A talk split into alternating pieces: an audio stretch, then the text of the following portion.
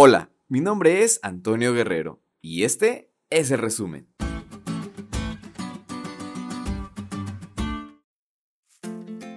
¿Qué tal amigos? Qué gusto saludarles y también poderles decir de nuevo feliz sábado. Esta semana sí que estudiamos, ¿eh? Porque dimos un recorrido por el Antiguo Testamento y pudimos destacar en algunos libros referencias muy importantes de lo que estamos estudiando del libro de Deuteronomio. Y es que este libro era muy importante porque recordaba la ley a Israel y seguía siendo la referencia favorita para iniciar reformas o reprender a los que se habían desviado de los mandatos de la ley. Y ahora a nosotros nos muestra una guía para aprender a cómo hacer las cosas bien. Así que vamos a resumirlo con los siguientes puntos. Primero, estudiamos la historia del rey Josías, quien a su temprana edad tuvo la valentía para poder hacer cosas diferentes, acercarse como ningún otro a la ley de Dios y hacer reformas para que el pueblo tuviera una reforma espiritual. Nosotros hoy debemos tener esa misma intención.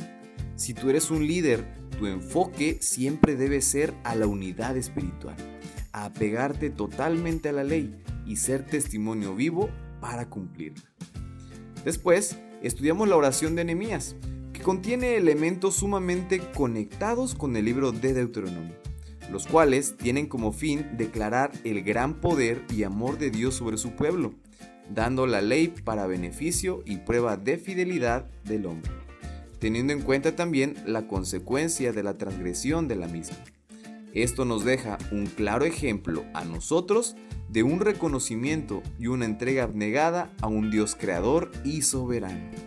Esto mismo pasó en la oración de Daniel, dejándonos ejemplo de lo que debemos de hacer nosotros.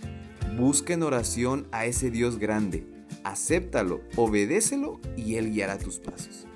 Y para finalizar, el profeta Miqueas nos deja un mejor resumen.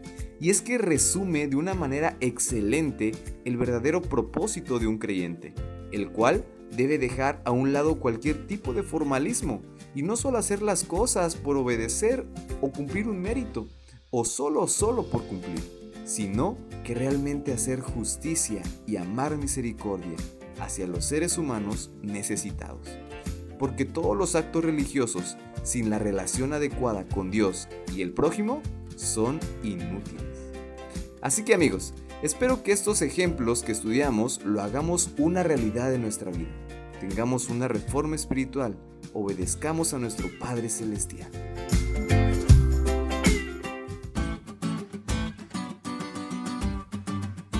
¿Te diste cuenta lo cool que estuvo la lección? No te olvides de estudiarla y compartir este podcast con todos tus amigos. Es todo por hoy, pero mañana tendremos otra oportunidad de estudiar juntos.